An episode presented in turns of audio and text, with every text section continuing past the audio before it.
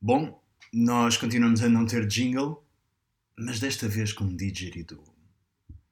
Bom.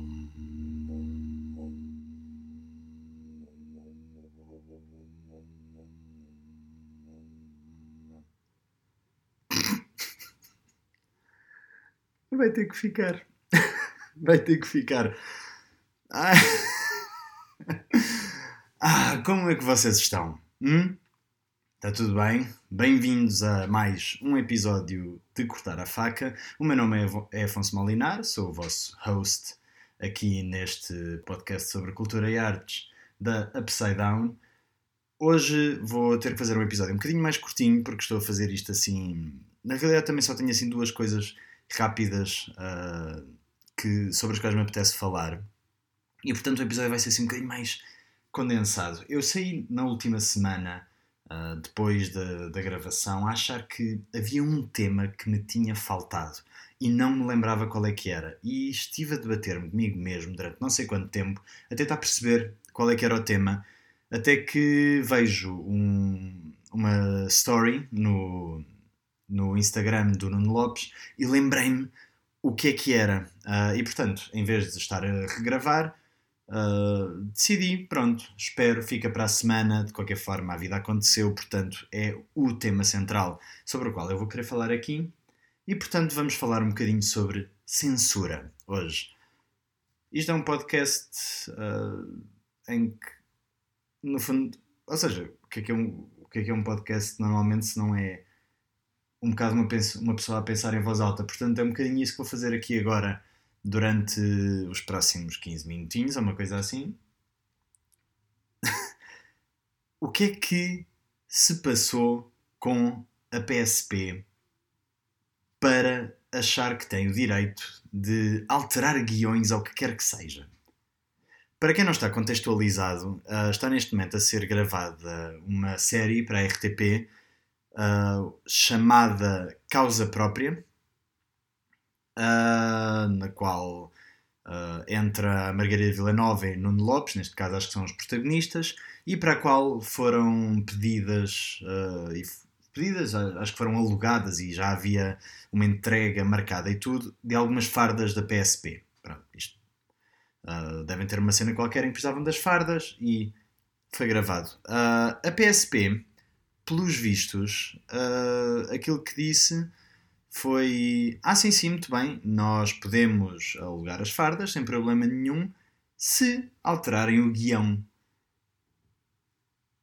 Uh, e acho que depois houve um, uma, um, novo pedido, porque isto, claro, houve uma polémica gigante, e houve um novo pedido e voltou a reforçar a PSP: não, senhora, ou alteram o guião, ou então não vamos emprestar ou não vamos alugar fardas nenhumas, quando isso já estava tudo hum, tudo tratado. Bom, em primeiro ponto, porque é que isto é grave para uma produção?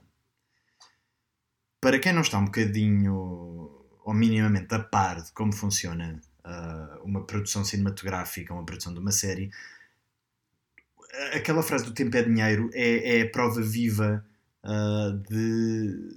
Ou seja, a, a, prova viva de que a frase, de que a frase tempo é dinheiro uh, se aplica ao mundo real é sobretudo na, numa produção cinematográfica, porque está tudo. Ou seja, os produtores cinematográficos e as equipas cinematográficas fazem um trabalho hercúleo de conseguir gerir uma equipa gigantesca de pessoas, uh, normalmente em condições em Portugal, uh, por norma, abaixo do desejado monetariamente e em termos de disponibilidade, porque muitas vezes as pessoas têm que estar a fazer várias coisas e com muitos dias de, de trabalho muito longos. Portanto, é um trabalho já hercúleo de conseguir gerir tudo. Se para uma produção deste género são necessárias fardas, isso é tratado com muito tempo de antecedência, por norma. Uh, e se de repente, ou com o máximo tempo de, de antecedência possível, e quando de repente um, falha um pedido desses, há, ou seja, está-se imediatamente a prejudicar diretamente a produção. Pronto, porque não se vai conseguir cumprir prazos, porque se estava à espera que chegassem o, os fatos naquele dia, às vezes por uma coisinha tão simples e tão minúscula como uh, chega-se a uma location, ou seja, chega-se a um local para gravar e uh, em vez de as coisas estarem de forma A, estão de forma B, às vezes perdem-se duas horas a gravar e isso significa que já não se vai conseguir gravar uma cena e é preciso arrastar as cenas para o dia a seguir e é o dobro do dinheiro só por causa de, uma, às vezes uma coisinha tão simples quanto uma pedra que está num sítio e que não devia estar ou um grafite que foi feito na noite anterior por alguém qualquer coisa assim do género portanto em termos de produção acredito que isto já tenha sido complicado o suficiente de gerir uh, portanto a gravidade se não houvesse fascismo aqui incluído a gravidade já era alta. A parte da censura é de facto, e não há outro termo, portanto vou reciclá-lo, é de facto, no mínimo, fascista, uh, não é? Se pensarmos um bocadinho uh, há quantos anos é que a censura em Portugal acabou, percebemos mais ou menos que houve outra coisa qualquer que acabou nessa altura, talvez uma ditadura, não é?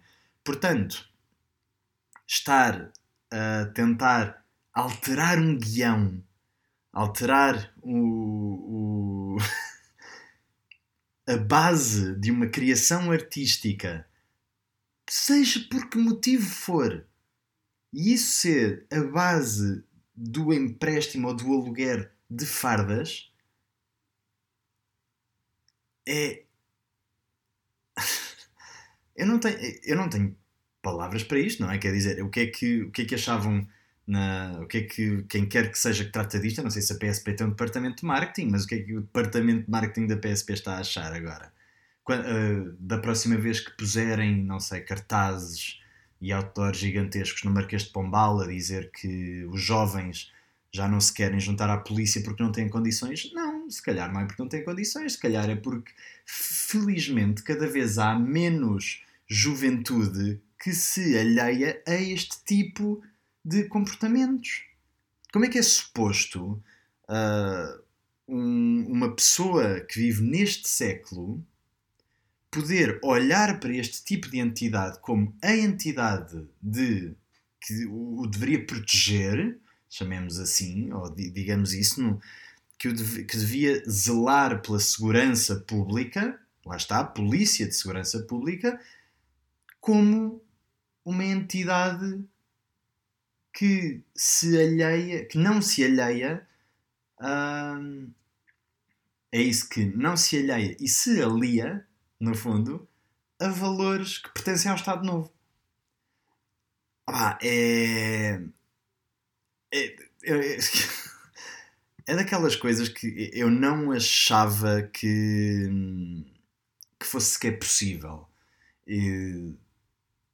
Eu, eu julgo sinceramente, eu julgava sinceramente que isto seria perto de crime.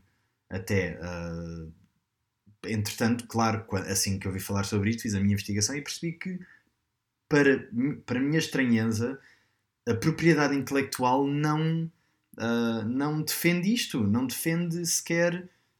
Ou seja, que eles não estão a fazer um anúncio à PSP, eles estão a criar um objeto artístico e se por algum motivo há alguma coisa no argumento que a PSP não gosta, ou porque um agente da PSP é visto como o vilão, ou porque faz alguma coisa de errado, ou... é, é tão simplesmente um trabalho de ficção e um trabalho artístico que quer representar pessoas de alguma forma e tem todo o direito a isso. Seja PSP, ou seja, não, já não sei ao certo que, que depois que nome é que eles usaram a PC, PCR ou PCM ou uma coisa assim qualquer. Não, não tem uma explicação isto. Já viram o que é? De repente, uh, está, de repente, um, qualquer coisa que uma pessoa queira usar, uh, de repente, se calhar, tem que estar. Uh, tinha que estar ligado você tinha que estar ligado a um certo alerta com medo do lápis azul. Epá, é. é. tenebroso. É, é, é, uma, é um posicionamento que é assustador ainda existir. Uh, infelizmente existe, e pronto, isto é a prova viva, mas é tenebroso que isto exista. Uh, felizmente, uh, na classe artística, por meio de produtores e por meio de caras mais conhecidas, este tipo de coisas saem sempre muito cá para fora e são sempre muito polémicas e causam alguma agitação, felizmente. Porque se isto, isto pode-se passar com, com casos muito inferiores depois não têm visibilidade nenhuma. Uh, inferiores não no sentido de, gravi, de gravidez. De gravidez? Ai, estúpido. De gravidade. Ai, estou cansado. De gravidade. Claro que nunca inferiores em termos de gravidade, mas em termos de produção, nunca uma produção tão grande. Mas felizmente está-se a passar com uma. Felizmente, no sentido em que está, se está a passar com uma produção grande, tem uh, esta possibilidade de criar polémica e de agitar a coisa. Pode ser que coíba uh, alguns fachos de sair da gruta. Esperemos. Ai, é, a, sério, é, é, um, é um assunto que me enerva tanto. Eu já, já andei a gritar pela casa e eu não, eu não tenho nada a ver com, com esta produção, porque se, se tivesse eu andava furioso. Eu achava que não, andava, eu achava que não, acho que não dormia uh, se isto estivesse a acontecer comigo.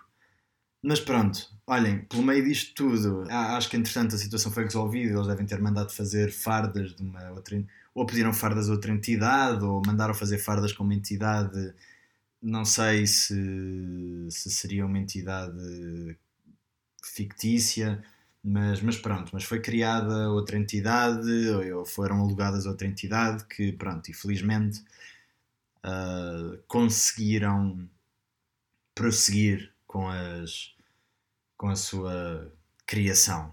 Mas opá, que, que merda! Isto dá-me uma raiva a sério. Ah!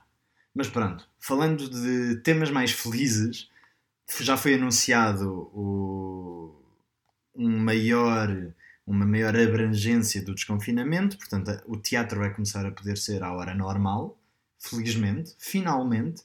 Da, vou poder deixar de ir ao teatro tipo às seis. Eu, eu não tenho conseguido ir ver quase nada, porque tudo aquilo que se passa são sempre nunca consigo ir. É, em primeiro lugar, que as salas estão esgotadíssimas. Ótimo sinal, por um lado, por outro sinal, estão esgotadas porque estão a metade da lotação, não é? Uh, quer dizer, em outubro do ano passado eu fiz um espetáculo para 11 pessoas, portanto é, é ridículo. Toda esta questão da lotação é um bocadinho estranha. Mas de qualquer forma, uh, pronto, as coisas estão esgotadíssimas, mas eu nunca consegui ver nada porque estava tudo uns horários tipo 7 da tarde. Uh, e portanto, agora, uh, se tudo correr bem, eu finalmente conseguirei voltar a ir muito mais ao teatro. Estão a... Já vi imensa coisa programada, incrível, que gostaria imenso de, de conseguir ir ver. E portanto, se tudo correr bem, a partir de agora será mais fácil. Uh, eu hoje vou passar diretamente para as sugestões, porque Uh, a vida levou-me a voltar a um dos meus dramaturgos favoritos e vou fazer assim uma espécie de recomendação geral do dramaturgo. Uh, o dramaturgo em questão é o Tim Crouch. Eu tenho, acho eu, todos os. Tudo o que está editado em português dele eu tenho e tenho, em termos de livros e tenho ainda duas ou três coisas que só foram editadas em inglês, mas vou-me focar só naquelas que estão editadas em português, porque não interessa agora para aqui o resto. Um, e queria falar um bocadinho, porque tive que, tive que voltar uh, a ler um bocadinho sobre o, uh, sobre o Tim Crouch, porque. Uh, porque reencontrei um livro que eu só tinha, eu não o tinha lido, eu tinha assistido ao espetáculo e decidi lê-lo uh, que é o Total Immediate Collective Imminent Terrestrial Salvation, que esteve em 2019 no Teatro do Bairro Alto. Uh, acho que tinha aberto há muito pouco tempo o Teatro do Bairro Alto e foi assim uma das primeiras coisas programadas pelo Francisco Frazão, se não me engano. Uh, mas pronto, e então este, este espetáculo e é, lendo o texto dá para ter uma muito boa noção daquilo que era o espetáculo, porque ele explica muito bem aquilo que era uh, o espetáculo. E pronto, da, ao longo do espetáculo, não sei ao certo quantas pessoas terão visto, mas eu acho que ele esteve muito poucos dias e a plateia não era assim muito grande. Uh, mas o espetáculo basicamente vivia de, da ligação. Ele já tinha feito isso de outras vezes, uh, o, por exemplo, no, no caso do autor, uh, que esteve em Lisboa também na Cultura Geste, na altura já há uma data de anos, não sei ao certo quando, 2010 para aí. Eu sei que eu não pude ir ver porque ainda não tinha idade. Barraram-me a entrada uh, como se estivesse à porta de uma discoteca. Uh, não me deixaram entrar. E tinha bilhete, foi uma pena. Mas, mas pronto, mas à, à semelhança do autor, o Total Immediate Collective Imminent Terrestrial Salvation, eu tenho que parar de dizer o nome porque este nome é gigantesco. Um, aquilo que acontecia é que cria-se quase uma confusão entre autor do texto, Tim Crouch, e autor do texto que estamos a ler no momento. Porquê? A base deste, deste espetáculo e deste texto é quase. Uh, nós, uh, o, espetáculo acontece após a tragédia. Portanto, já existiu uma tragédia de, de, dentro de uma família, era uma família de quatro pessoas, uh, pai, mãe, filho e filha. Há um acidente, o filho morre e no fundo estamos em 10 anos no passado, ou 15 anos no passado, uma coisa assim qualquer. Um, e de repente somos transportados para 15 anos no futuro. Portanto, ele, ele inclui mesmo isso, é tipo. Um, é, é, é, muito engraçado que ele diz tipo 15 anos depois do tempo presente aqui neste teatro. Este é o tempo, é, ou esta é o, a altura em que o espetáculo uh, acontece, uh, ou em que a narrativa acontece. Portanto, no fundo, nós estamos a ler uma coisa que se passa daqui a 15 anos. Uh, após, 15 anos precisos após o momento do espetáculo. Portanto, é muito interessante. Ele faz-nos viajar constantemente no tempo dentro do, dentro do espetáculo. E pronto, eu voltei a isto porque eu uh, percebi-me, estava em conversa com uma pessoa e apercebi-me que eu nunca tinha lido isto. Porque ao longo do espetáculo, todos os elementos do público estão com o livro na mão e estão a lê-lo. O livro tem também ilustrações e tem depois uma série de partes que não estão escritas uh, e que mas já, já vamos a elas. E portanto apercebi-me que nunca tinha lido é um texto ao qual nunca tinha voltado. E decidi então voltar. E foi foi muito interessante. Parece quase um culminar de coisas diferentes. Para quem conhecer um bocadinho do Tim Crouch parece um quase um que ele está a pegar num autor e num um Carvalho e está a juntar as mecânicas que levam aos dois, apesar de um Carvalho ter atores convidados, mas parece que está a pegar um bocadinho nas mecânicas dos dois e a potenciá-las. Uh, e então, qual, era, qual é o, o conceito disto? Aconteceu o acidente e passamos para 15 anos no futuro. Uh, as personagens sofreram todo um, todo um conjunto de acontecimentos. Uh, não vou contar aqui o que é que se passou, mas a personagem que o Tim Crouch fazia no, no espetáculo é a personagem de um, de um profeta. Esse profeta escreve um livro uh, e tem um conjunto de textos uh, com uma série de acontecimentos. E esse livro é lido pelas outras duas personagens rigorosamente e o público está a ler enquanto elas estão a ler também uh, e estão a seguir. No fundo, as personagens que estão em cena estão a seguir uma narrativa que já foi profetizada pelo, pelo personagem do Miles, que é simultaneamente Tim Crouch, portanto há aqui esta, esta, este meta, não é? Este meta teatro, por assim dizer, que uh, liga a nossa realidade com a realidade de quem está a ler de facto isto uh, e inclui-nos quase neste culto, não é? Portanto, ele é um profeta e lidera um culto. Imaginem um culto que acredita que uh, a vida vai mudar num certo dia de eclipse ou qualquer coisa assim. E depois chegamos a uma certa altura em que o público também começa a ler. E há leituras. Portanto, aquilo torna-se um ritual, torna-se uma missa, de uma certa forma. Aquilo, uh, o público é chamado a intervir, o público. Ou seja, chamado a intervir tudo pelo texto.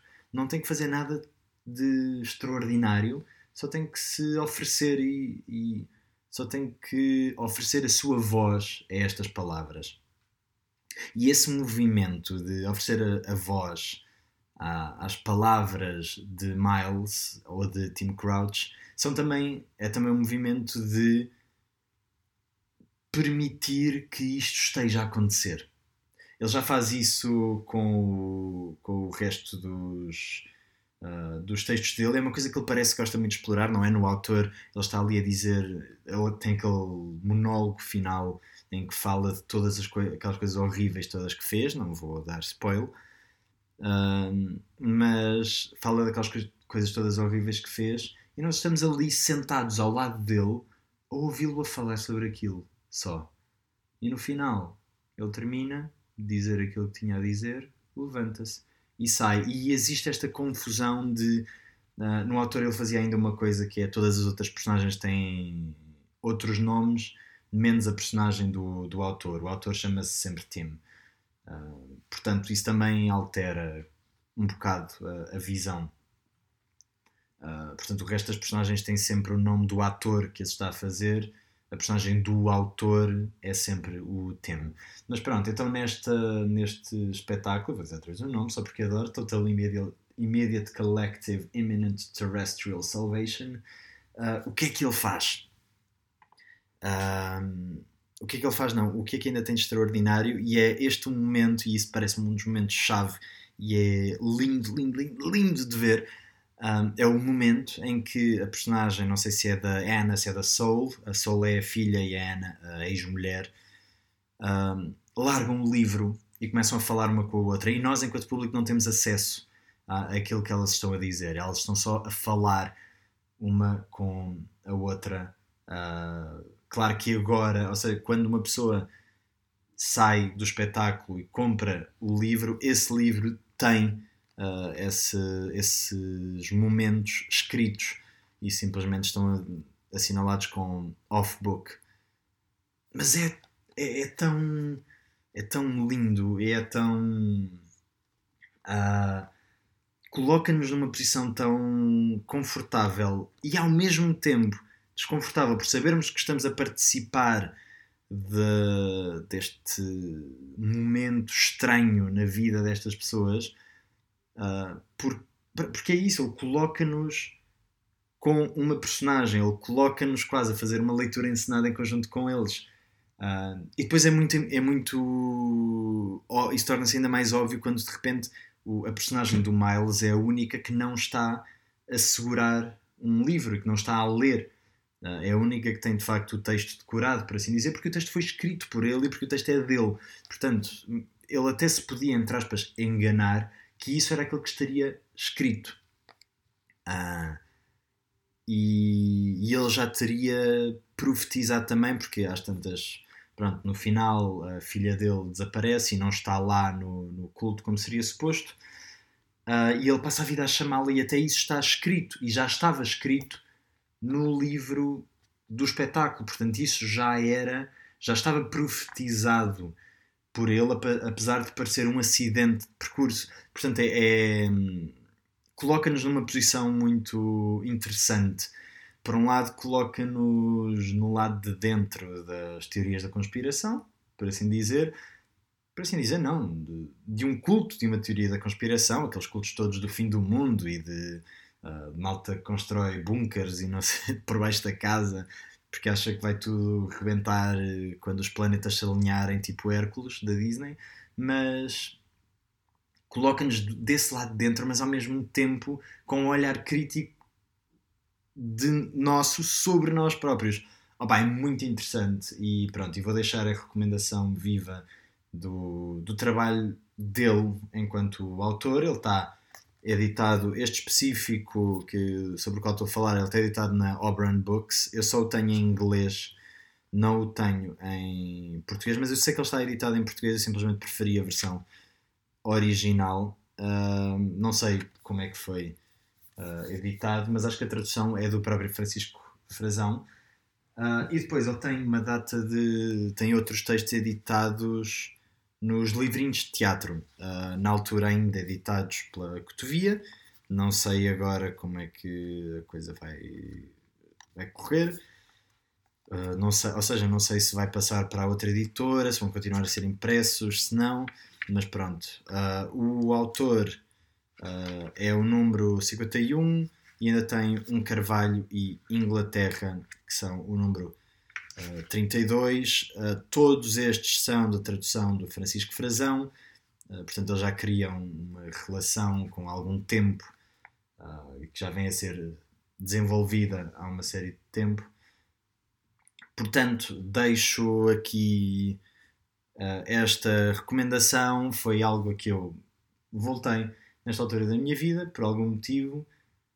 se ouviram o do o último podcast, o último episódio do podcast, não consegui acabar os livros porque tive, não sei, tive eh, um, uh, uma necessidade de voltar a isto e agora vou voltar à, ao foco e à, à leitura que estava a fazer. Mas, mas pronto, deixa, deixei aqui esta sugestão para vós.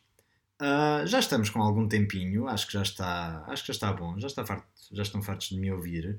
Se tudo correr bem, Ainda não sei se é ou não, mas tudo correr bem, vou ter convidados no próximo convidado no próximo episódio.